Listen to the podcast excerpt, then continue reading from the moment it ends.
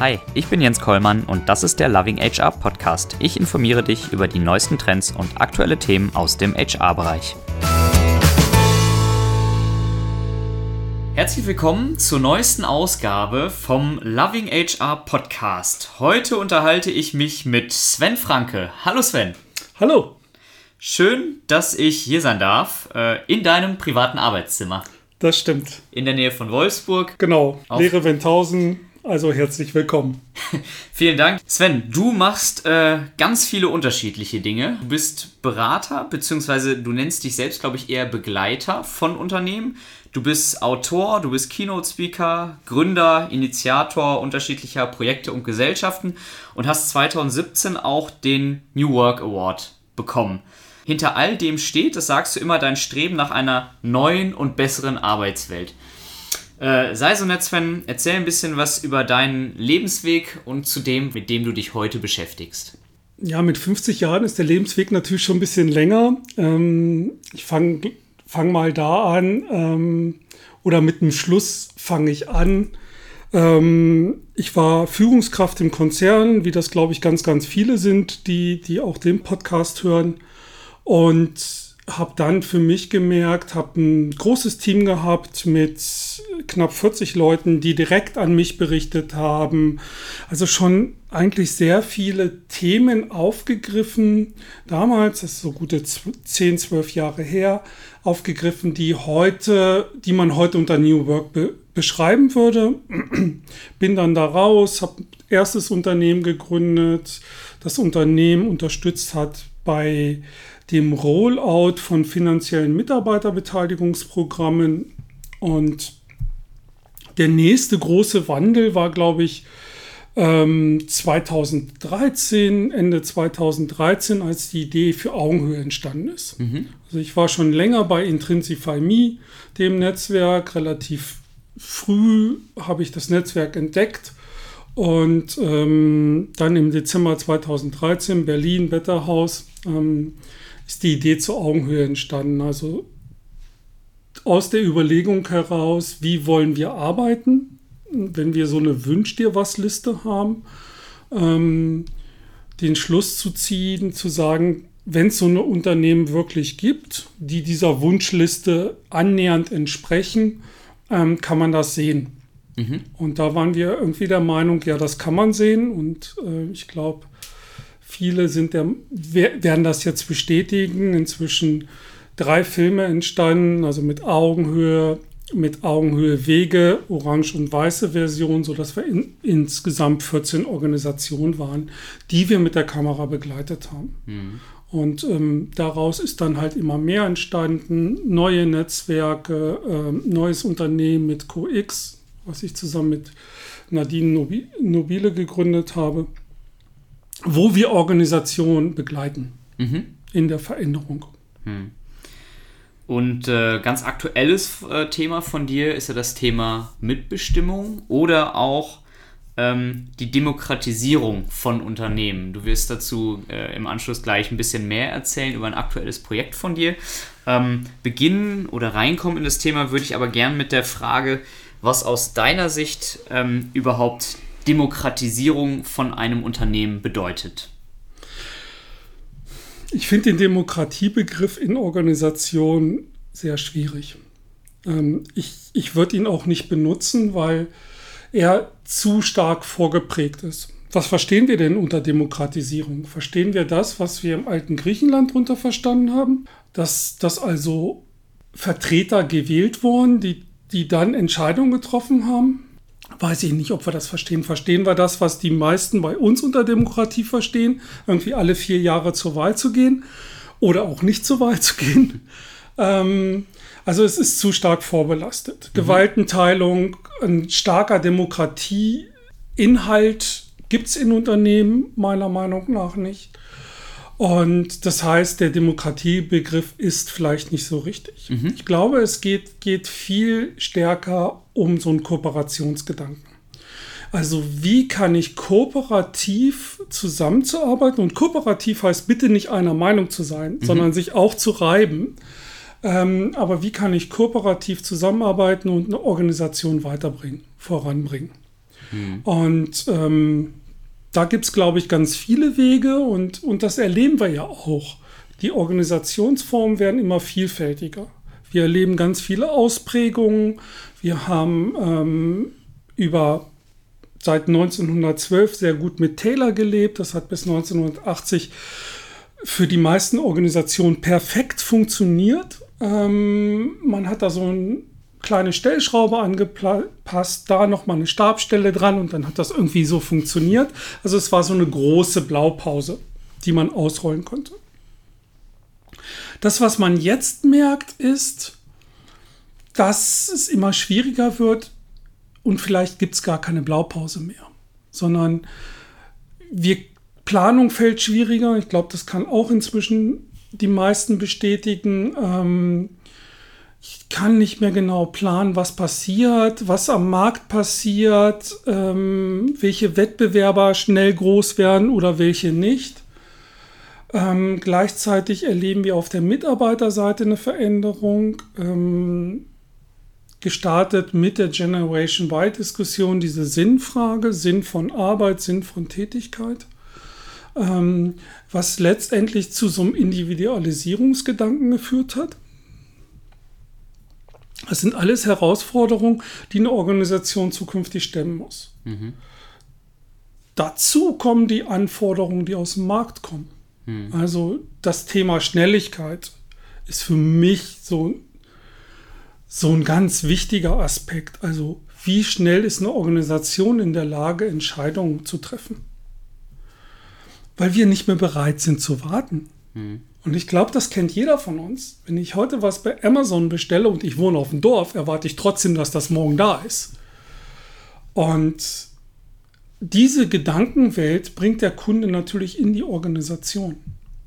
Und Taylor ist halt für alles gut, aber nicht für schnelle Entscheidungen.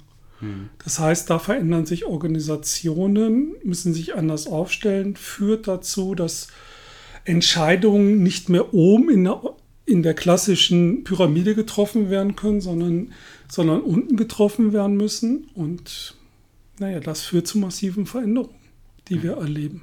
Mhm. Und ob das jetzt Demokratisierung ist oder ob man sagt, das ist eine kooperative Organisation, die in der Lage ist, für sie wichtige Entscheidungen schnell zu treffen, mhm. weiß ich nicht. Hm, hm. Also über den äh, ja, Begriff äh, lässt sich sicherlich streiten, Demokratie, Demokratisierung in dem Zusammenhang. Wichtig aber und vielleicht auch immer wichtiger werden das Thema Mitbestimmung in Unternehmen? Ja, absolut. Also ich glaube, und den Begriff haben wir so ein bisschen mitgeprägt, es geht um Augenhöhe. Also ähm, jeden Mitarbeiter auf Augenhöhe zu begegnen, dem Mitarbeiter zu ermöglichen, dass er sein Potenzial in der Organisation entfalten kann. Und das führt zwangsläufig mit diesem Druck von, von Geschwindigkeit dazu, ähm, dass ich andere Entscheidungswege finden muss und dass ich ähm, viel stärker äh, in Richtung Mitbestimmung denken muss. Ob das nun immer über den Betriebsrat sein muss. Sei dahingestellt. Ich glaube, ähm, wir können den Betriebsrat auf der einen Seite total wertschätzen, weil er uns sehr, sehr gute Dienste zu Hochzeiten von Taylor ermöglicht hat.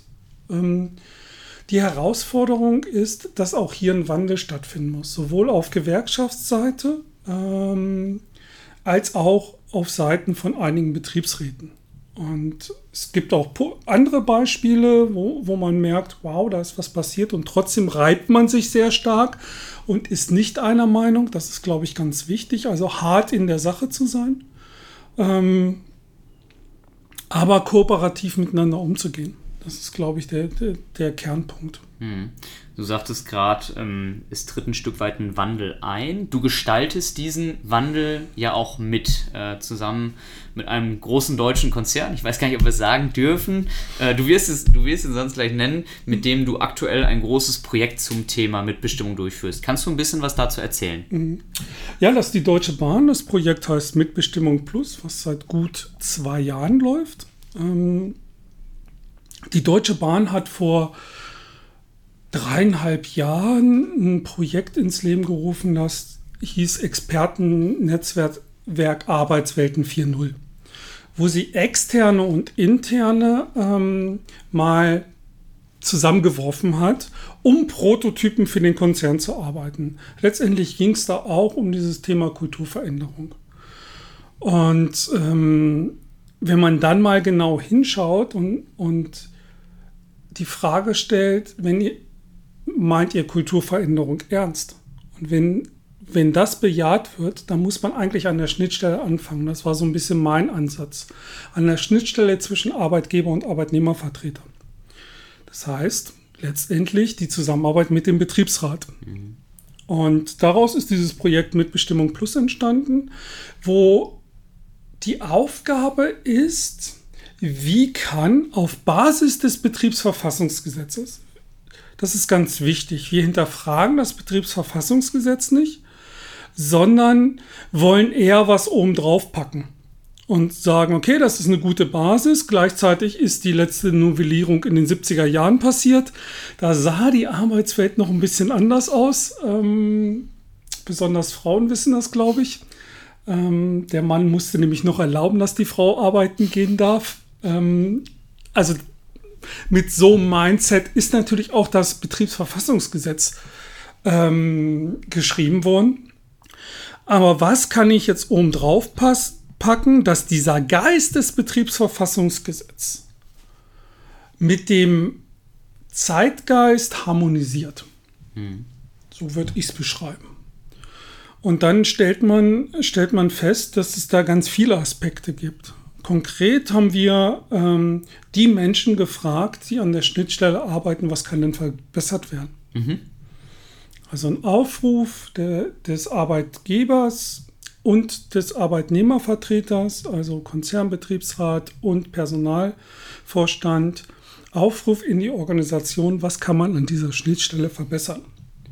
Und dann stellt man relativ schnell fest, dass da ganz viel kommt. Mhm. In dem Fall waren es 55 Einreichungen, also so ein ganzer DIN A4-Ordner voll, ähm, mit Ideen, was verbessert werden kann. Und ähm, es hat sich in der Folge ein paritätisches Team gebildet. Also aus den Einreichungen wurden Menschen angesprochen. Fünf von der Arbeitgeberseite, fünf von der Arbeitnehmerseite.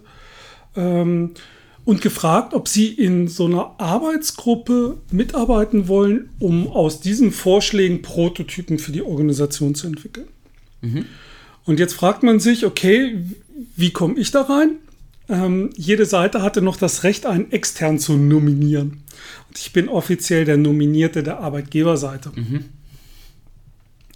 Sodass wir ein Team sind von zwölf Leuten, ähm, die jetzt über zwei Jahre intensiv an dem Thema gearbeitet haben. Mhm. Du hast gesagt, es gab ähm, eine ganze Menge Ideen, die da eingereicht wurden und äh, einige dieser Ideen werden jetzt aufgegriffen und in Projekten bearbeitet. Was, was sind das beispielsweise für Projekte? Mhm.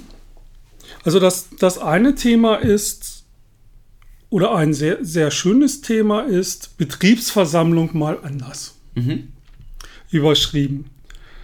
Ich glaube, viele, viele, die schon auf Betriebsversammlungen waren, wissen, wie eine Betriebsversammlung klassisch abläuft und wie spannend so eine Betriebsversammlung ist. Ähm, das heißt, es gibt irgendwie einen Bericht des Arbeitnehmervertreters, wie oft er irgendwie in welchen Sitzungen war, wie viel Entlassung, Beförderung, Veränderung es gab und so weiter. Und dann wird noch ein bisschen was, was gegen den Arbeitgeber gesagt in der Regel und dann kommt der Arbeitgeber dran und dann stellen die üblichen drei Leute die Fragen und dann war es das. Wir glauben, das ist nicht mehr zeitgemäß, sondern auch da müssen wir neue, neue Wege gehen, mhm. um Mitarbeiter viel, viel stärker einzubinden, auch viel, viel stärker in Entscheidungsprozesse eintreten, einzubinden. Also auch vielleicht mit der Frage, welche Themen soll denn der Betriebsrat verfolgen? Es gibt ja so eine Vielzahl von Themen und alle können sie eh nicht verfolgen. Aber warum entscheidet das der Betriebsrat? Warum soll das nicht die Belegschaft entscheiden? Das ist so ein Ansatzpunkt. Wir haben eine äh, Betriebsversammlung ähm, mehrere Prototypen gemacht. Bei einem Prototypen war ich moderierend dabei, von daher kann ich da ganz gut drüber berichten. Ähm, wir haben gestartet mit einer Podiumsdiskussion. Und drei von der Arbeitnehmerseite, drei von der Arbeitgeberseite. Ähm, den Bericht, den üblichen Bericht, der laut Betriebsverfassungsgesetz erforderlich ist, haben wir ausgelegt auf jedem, auf jedem Stuhl. Damit war das Thema schon mal erledigt. Und haben im Hintergrund eine große Leinwand gehabt, wo, wo ein Tool lief, wo Mitarbeiter anonym über ihr Smartphone Fragen stellen konnten. An das Podium. Und hatten eine kurze Phase einer geschlossenen Podiumsdiskussion und haben die dann geöffnet, moderiert geöffnet. Worum ging es in dieser geschlossenen Podiumsdiskussion? Das waren die Was- Themen, die die, die Organisation in, in dem letzten Zeitraum bewegt haben. Ähm, da nochmal drüber gesprochen, nochmal die, die gegenseitigen Positionen dargestellt und dann wurde die Podiumsdiskussion geöffnet und das war, war für mich eines der Highlights, weil aufgestanden und Fragen gestellt haben, sind die üblichen. So, ähm, also die üblichen drei bis vier, die irgendwie immer aufstehen. Gefragt über das Online-Tool haben 36 Leute. Und wirklich spannende Fragen, was total schön zu beobachten war, ist, dass das Tool während der gesamten Veranstaltung lief und es wirklich kein Unsinn gepostet wurde. Also an keiner Stelle, sondern es immer konkret war, was ich total positiv fand. Und plötzlich kamen neue Fragen auf in die Organisation, die nämlich direkt von den Mitarbeitern kamen, die direkt aufs Podium gespielt wurden. Alle konnten gar nicht beantwortet worden. Da gab es aber sehr schnell ein Commitment, dass die zeitnah beantwortet werden. Ähm, Vielleicht auch Fragen durch die Art und Weise ähm, der Fragenerhebung, die sich sonst keiner getraut hätte zu stellen? Ich glaube, glaube die, die, die Form der Anonymität ist da nicht verkehrt. Das muss man schon sagen. Also da waren wirklich, wirklich Fragen bei, wo man gesagt hat, oh, spannend. Ähm, ich glaube, die hätte so keiner gestellt. Als Moderator kann man das dann entspannt machen, weil das steht dann irgendwo und man braucht es, braucht es nur ablesen. Ähm, und sind dann übergegangen noch so zu Themen, ähm, Thementischen, die die Mitarbeiter auch vorher bestimmt haben. Also es waren zehn Themen zur Auswahl, die die Organisation bewegt. Vier, vier gab es so Themenräume und ähm, haben zum Schluss einfach ein World Café gemacht, wo nochmal Feedback gegeben werden konnte. Und auch das funktionierte perfekt. Ohne große Vorbereitung, ohne Stehtische, sondern die Leute haben sich halt einfach ein Blatt genommen, Stift und dann, dann ging es los. Das war ähm, sehr schön zu erleben und das, was, glaube ich, für, für jede Organisation spannend sein kann, ist, ähm, wir haben sofort online noch abgefragt die Zufriedenheit der Mitarbeiter. Weil ich glaube, das ist das Einzige, was zählt auf einer Betriebsversammlung. Und wir hatten eine 80-prozentige Zufriedenheit der Mitarbeiter und wir hatten 240 Mitarbeiter, 240 Prozent Mitarbeiter mehr vor Ort in der Betriebsversammlung. Im Vergleich zu der letzten. Im Vergleich zu den Vorjahren. Ah, okay. Ja. Ähm, also man sieht, wow, plötzlich kriegt man wieder die Mitarbeiter ins Boot und gleichzeitig merkt man stärker, wow, da gibt es eine Individualisierungstendenz. Also das wird, glaube ich, die große Herausforderung sein, wie, wie spanne ich darüber einen Schirm. Jetzt hast du mit dieser neuartigen Betriebsversammlung ein Projekt äh, genannt, an dem ihr arbeitet. Was sind äh, andere Projekte, mit denen ihr euch beschäftigt? Der zweite Aspekt ist Qualifizierung. Ähm, wenn man da schaut, jede Seite, und jetzt sage ich absichtlich, jede Seite, jedes Lager qualifiziert seine Leute. Die Frage ist, wo macht es Sinn? Und macht es in allen Themen Sinn? Also, wenn ich, wenn ich schaue, da sind so viele Soft-Skill-Themen bei, die ich mir anschauen muss. Verhandlungsmanagement, das kann, könnte ich alles zusammenschulen. Das ist ein Thema, da haben wir Prototypen auch schon, schon ausgerollt bei der Deutschen Bahn, wo wir das Team, was vor Ort zusammenarbeitet und sagt, ja, für uns ist das was, immer freiwillig, ähm, die zusammen zu schulen. Also das Team heißt in dem Fall Arbeitgeber, Arbeitgeber und Arbeitnehmer, hm? Vertreter. Ja. Hm, okay. ähm, das ist ein Punkt. Ähm, dann das Thema gemeinsam innovativ. Was meinen wir damit? Ich glaube, die Zeiten sind vorbei, dass der Arbeitgeber alles besser weiß oder vermeintlich alles besser weiß. Und ähm, das betrifft auch Innovation, das betrifft Organisationsveränderungsthemen. Also warum setzt man sich nicht frühzeitig an einen Tisch, ohne dass, dass schon ein fertiger Plan da ist? Ähm, eine riesen Herausforderung. Ähm, da sind wir auch noch mitten, mittendrin, Prototypen zu suchen, weil man schon merkt, wow, da geht es ans Eingemachte. Ähm, ich habe außerhalb der Deutschen Bahn, spreche ich gerade mit einem Unternehmen, was genau sowas machen will. Mhm. Die wollen einen Sozialplan erarbeiten mit einem paritätisch besetzten Team. Also ein Unternehmensumzug. Ähm, und das meine ich mit gemeinsam innovativ. Mhm. Zu sagen, okay, mhm. wir fangen mal hier auf dem weißen Blatt Papier an und denken zusammen.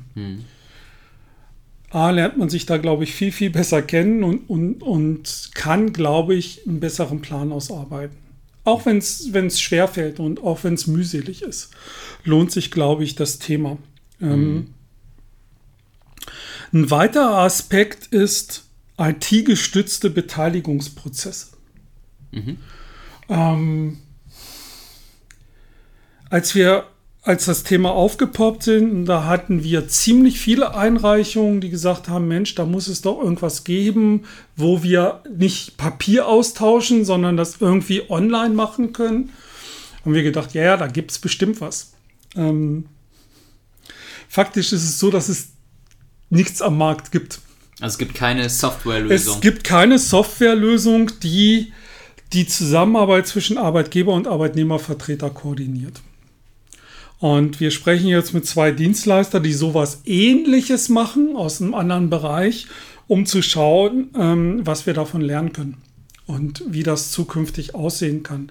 Weil es gibt im Mitbestimmungsprozess so viele Standardprozesse, die man eigentlich perfekt abbilden könnte. Mhm. Ähm, aber scheinbar hat sich darum keiner gekümmert.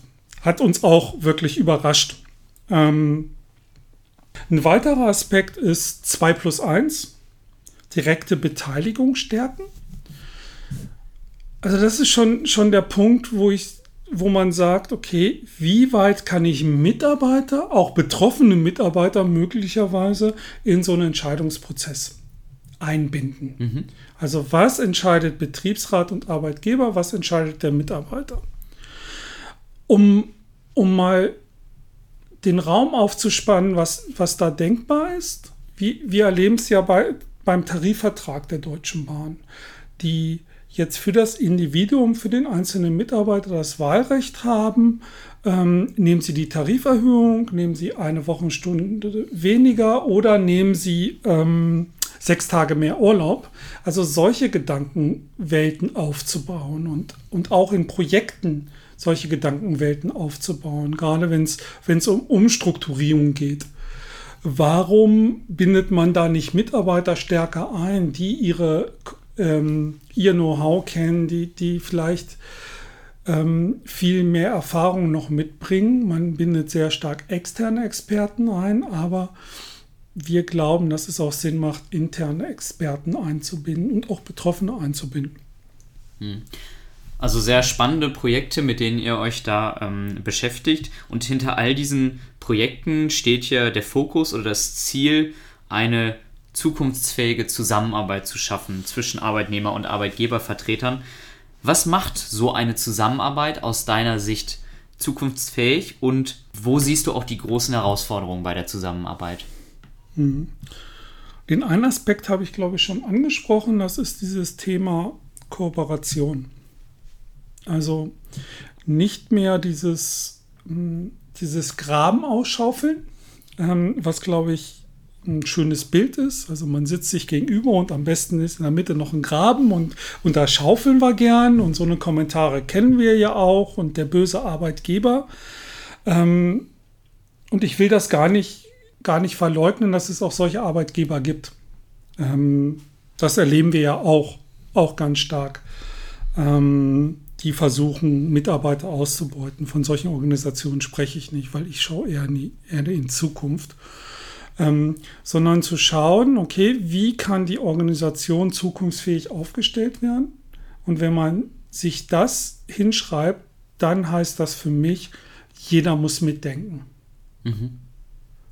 Und wir können es uns nicht leisten, dass nicht alle mitdenken in der Organisation. Und somit betrifft das auch den Betriebsrat und ihn frühzeitig einfach mit einbinden in Themen. Manche Themen sind langfristig, ähm, die langfristig abzusehen sind, wie bei der Deutschen Bahn ist es, glaube ich, kein Geheimnis, dass es irgendwann Lokführer in der Form nicht mehr geben wird. Ähm, aber wie gehe ich denn jetzt damit um? Also, wie, was mache ich langfristig mit den Lokführern, die ich aktuell brauche, wenn massiv gesucht von allen Seiten? Ähm, aber was mache ich perspektivisch mit denen? Und da, das sind solche Themen, wo man, glaube ich, perfekt gemeinsam denken kann, zum Wohle der Organisation. Hm. Und ähm, gleichzeitig ähm, nach wie vor, dieses Thema Kooperation heißt nicht, ich bin einer Meinung. Ja. Sondern, sondern da wirklich auch hart in der Sache kämpfen, da bin ich, bin ich vollkommen dabei. Ähm, aber fair bleiben. Ähm, mit den sich verändernden Rahmenbedingungen und Anforderungen an unsere Arbeit, an Betriebsräte, verändert sich ja auch deren Aufgabenspektrum. Was sind aus deiner Sicht so die, die Themen, denen sich ein Betriebsrat heute widmen sollte? Vielleicht auch im Gegensatz zu vor 30 Jahren. Ja, und das ist, glaube ich, die große Herausforderung. Weil, wenn man so die Historie sieht, wurden, wer ist Betriebsrat geworden? Das war eher die Widerständler, eher die, die Unbequemen wurden gewählt. Ähm, das ist auch, auch okay. Ähm, die Herausforderung wird sein, dass es immer fachlicher wird. Also gerade wenn man sagt, man, man, man soll in Themen mitdenken, dann bin ich sofort auf so einer tiefen fachlichen Ebene, wo ich mit Fachexperten der Arbeitgeberseite, die ausgewählt sind, zusammenarbeiten muss. Ähm, also wie kann sich ein Betriebsrat da auch aufstellen? wie kann Betriebsrat vielleicht auch Spezialisten in seinem Bereich entwickeln, ähm, die dann stellvertretend für das Betriebsrat-Team teilnehmen und, und reporten und die Schnittstelle bilden. Ähm, das wird, glaube ich, die große Herausforderung sein. Also ähm, da Know-how stärker, stärker zu bilden. Ähm, ja, und ich höre auch die Negativstimmen und sagen, oh, das ist dann Co-Management. Und ich glaube, ja, genau das ist es. Mhm. Also da führt der Weg hin? Ich glaube, perspektivisch führt der Weg dahin. Mhm. Dass es, dass es Co-Management ist, dass es ähm, und auch da stellt man ja fest, man muss ja nicht einer Meinung sein. So, ähm, das ist, glaube ich, genau der Punkt, sondern zu sagen, okay, was müssen wir bewerkstelligen, um auf der einen Seite die Arbeitsplätze zu sichern. Und ich glaube, da kann auch der Betriebsrat was für tun. Und die Zukunftsfähigkeit der Organisation zu sichern. Mhm. Ähm, ich glaube, das läuft in so eine Richtung Co-Management, wobei ich diesen Management-Begriff schon nicht, nicht mehr toll finde, aber ähm, auf der anderen Seite sitzt ja auch das Management, von daher ähm, passt das vielleicht einigermaßen, ähm, aber eigentlich geht es um so eine Co-Führungsaufgabe. Mhm. Und wäre dieses. Co-Gestalter vielleicht. Ja. Wäre dieses Co-Management, diese Co-Führungsaufgabe, Co-Gestaltung, wäre das aus deiner Sicht auch so die perfekte Art und Weise der zukünftigen Zusammenarbeit zwischen Arbeitnehmern und Arbeitgebervertretern? Ob es die perfekte Art und Weise ist, sie wird nicht für jedes Unternehmen passen, aber das erleben wir bei den Organisationsformen auch. Mhm. Ähm, aber ich glaube, für einige Unternehmen kann das echt die, echt die Zukunft sein. Und, und ein Weg in Richtung Zukunft zu sagen, okay, wie kriegen wir stärker unsere Potenziale in der Organisation entwickelt, wie kriegen wir die stärker eingebunden. Ähm, und da müssen einfach alle mitdenken. Von daher glaube ich schon, dass es für einige Organisationen die Zukunft ist. Und ich glaube, da haben wir die gesamte Bandbreite von dem klassischen Ausbeuter. Ich glaube, die, die Namen sind auch bekannt von Unternehmen, die eher, eher auf der Schiene sind, wo sich Gewerkschaften schwer tun, wo Gründung von Betriebsräten massiv verhindert wird. Die kennen wir auch.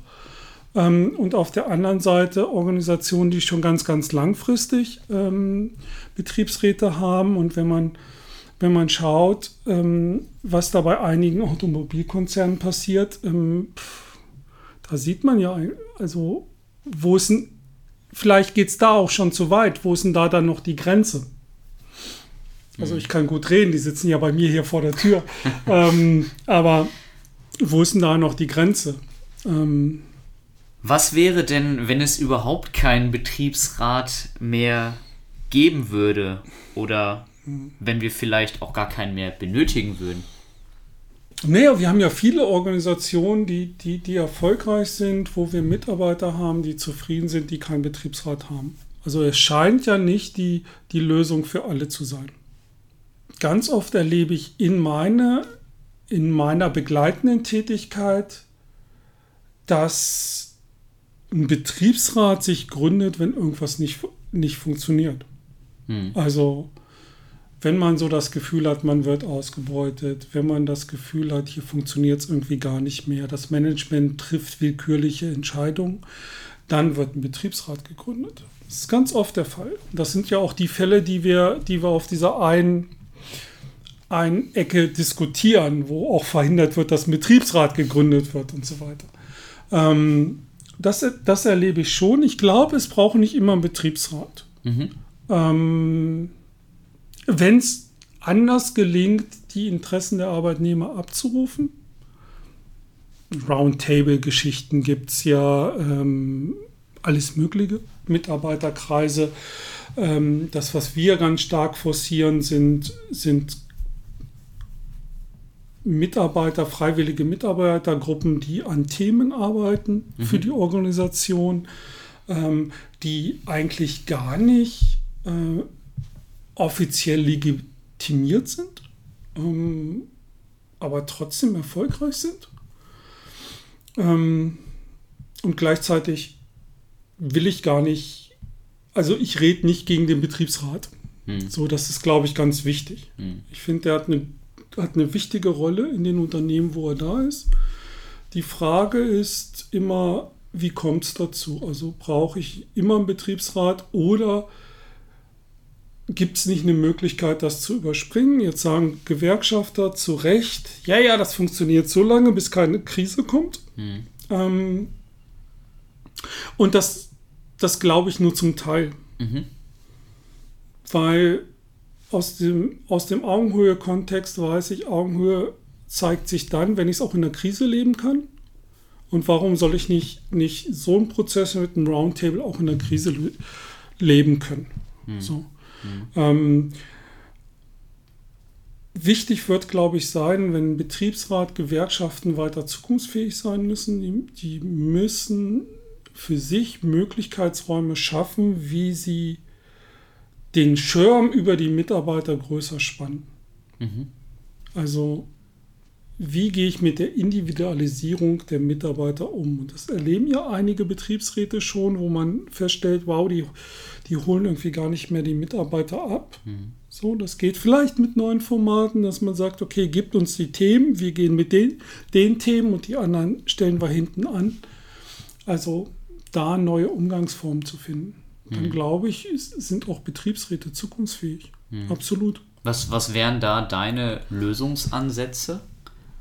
Ich glaube, das muss man. Ähm, Lösungsansätze ist, ist gut. Dann, bei mir läuft dann immer gleich so dieses, ah, jetzt wird eine Blaupause gesucht und ich glaube, die gibt es nicht. Man mhm. muss sich, glaube ich, individuell auf Organisationsebene anschauen, wo die größten Themen aktuell sind mhm. und die nacheinander angehen.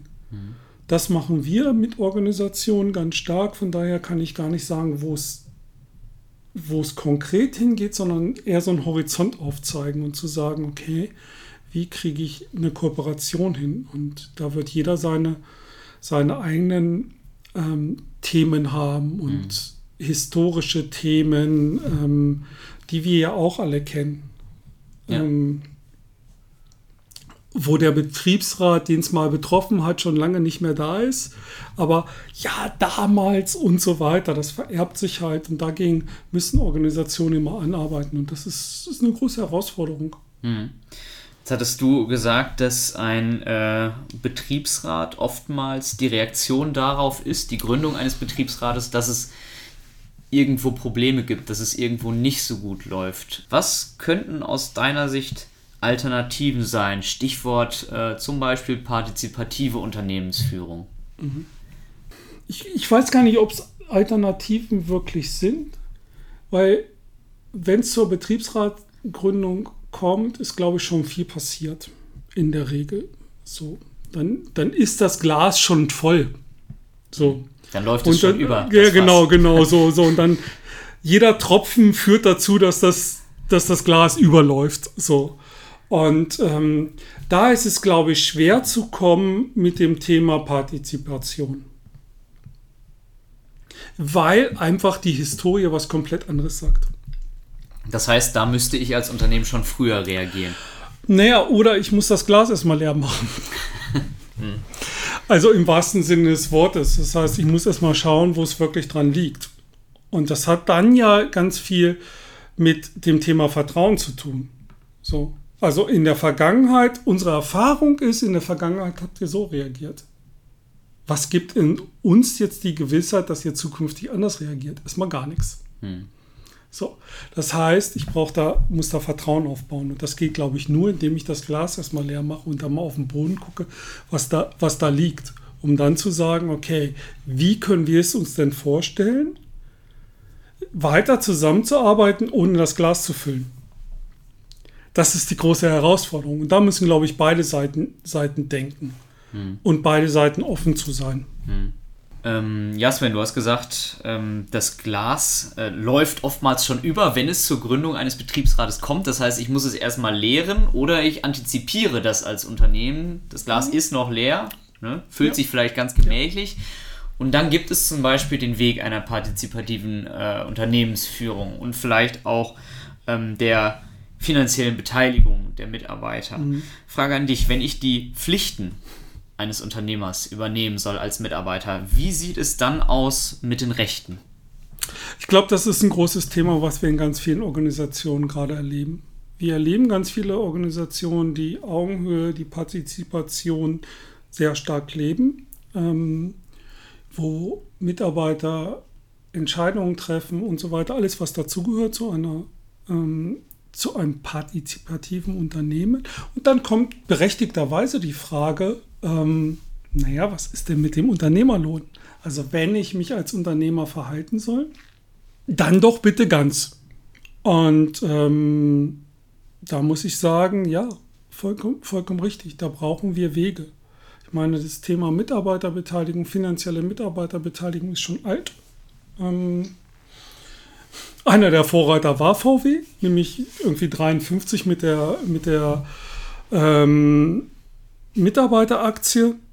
Also da, da wieder hinzukommen und zu sagen, okay, wie kann ich Mitarbeiter auch am Unternehmen, am Unternehmenserfolg beteiligen, ist, glaube ich, ein konkreter Schritt und, und praktisch erleben wir, erleben wir das auch in den Organisationen, die vermeintlich von außen betrachtet sehr weit sind, genau diese Diskussion.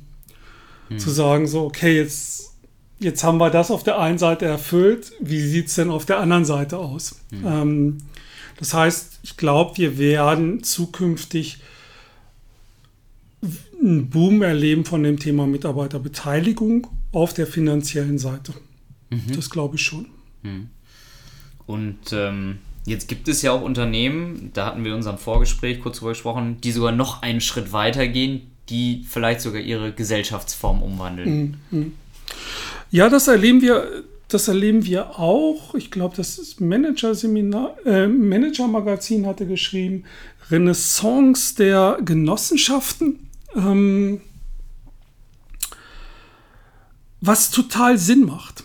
Weil wenn ich es lebe und, und sage, okay, was passiert denn mit der Organisation? Wir begleiten ein paar Organisationen, die sich genau diese Frage stellen, wo die Gründer jetzt 50, 55 Jahre alt sind und sagen, ja, ich könnte diese Organisation verkaufen. Der Punkt ist, würde die Kultur weiterleben.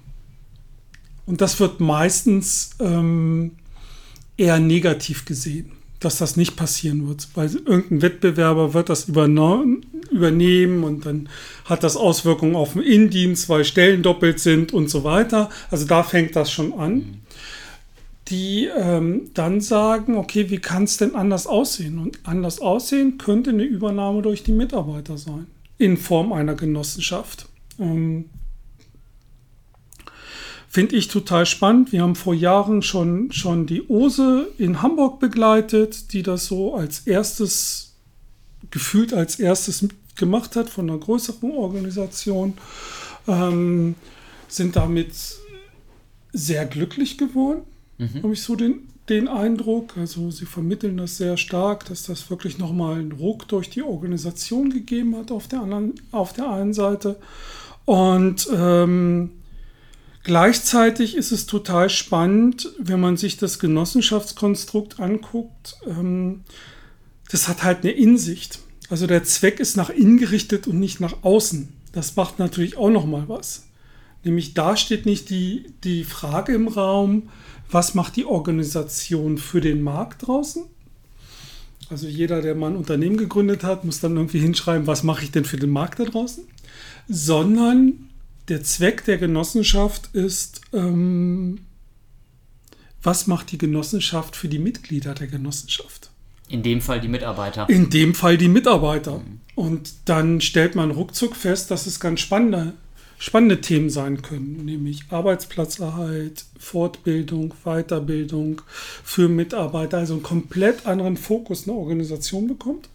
Und ich glaube, auch da werden wir wenn wir noch viel mehr Organisationen sehen, ähm, da wir auch merken, dass Genossenschaftsverbände ähm, da flexibler werden.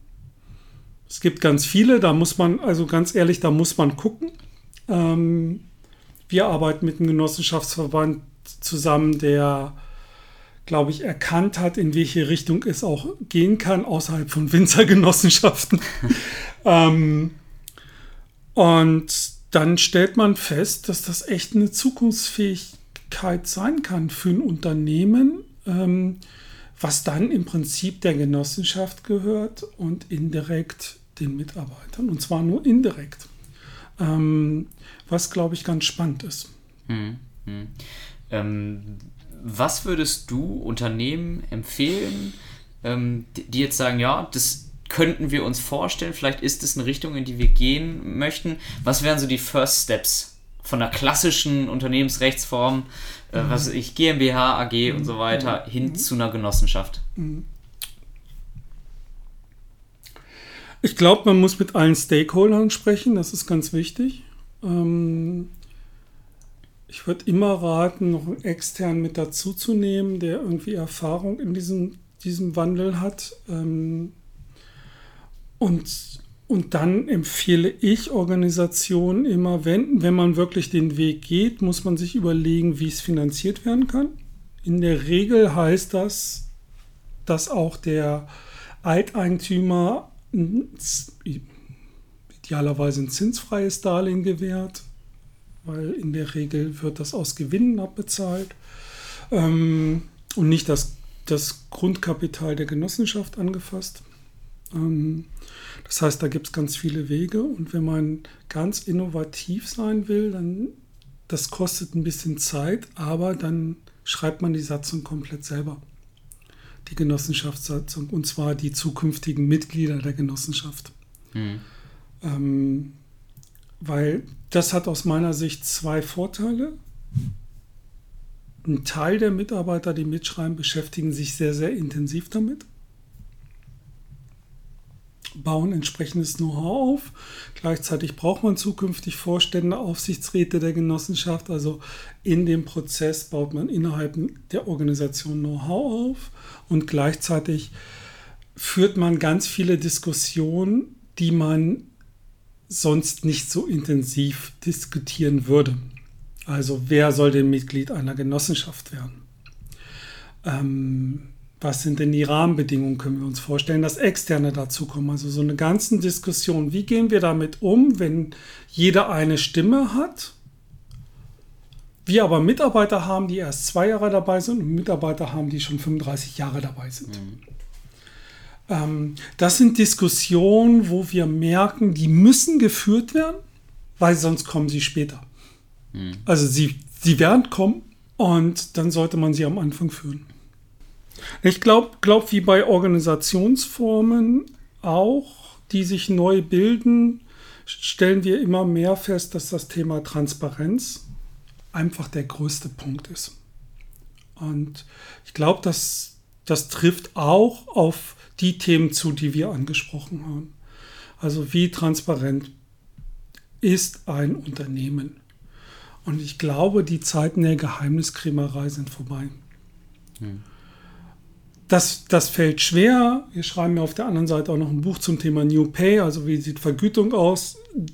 Spätestens, wenn man dann fragt, wie sieht bei euch Vergütung aus und mh, hm, dann weiß man, wie schwer Transparenz ist. Aber ich glaube, da Schritte zu gehen, Transparenz da herzustellen, wo sie sinnvoll ist. Das ist ganz wichtig. Also auch wieder kein Selbstzweck, ähm, sondern da herzustellen, wo sie sinnvoll ist. Ähm, das wird eine große Aufgabe werden. Und da sind Organisationen echt noch spärlich aufgestellt. Hm. Ja, äh, ich bin gespannt, was die Zukunft bringt. Also ich glaube, ähm, Mitbestimmung und auch äh, partizipative Unternehmensführung sind so aktuell wie nie. ähm, von daher vielen herzlichen Dank, lieber Sven, für, für das Update äh, in diesen Gebieten. Hat mir viel Spaß gemacht. Danke. Mir hat es auch viel Spaß gemacht und wenn wer eine Frage hat, gerne einfach eine Mail schreiben, sich melden. Ähm, ich glaube, es gibt noch ganz vieles. Genau, ich glaube, man findet dich auch ganz gut im Netz, ne? unter Sven Franke. Da tauchst du hier und da mal auf. Äh, ich wünsche euch viel Erfolg bei eurem Projekt Mitbestimmung Plus. Bin gespannt, was dabei rauskommt. Danke. Danke. Mach's gut, Sven. Ciao. Ciao. Das war's für diese Woche mit dem Loving HR Podcast. Wenn dir der Podcast gefallen hat, freue ich mich sehr über eine 5-Sterne-Bewertung. Ich freue mich aber auch ansonsten über Feedback, Kommentare, Fragen und Anregungen. Gerne eine Mail an jens.kollmann at lovinghr.de. Folge mir gerne auf gängigen Social Media Kanälen wie beispielsweise Facebook, Twitter, LinkedIn und Xing. Schau auf meiner Website vorbei unter lovinghr.de oder abonniere meinen Newsletter und WhatsApp Service. Alle Links sind auch nochmal in den Shownotes hinterlegt. Vielen Dank fürs Zuhören und bis zum nächsten Mal beim Loving HR Podcast.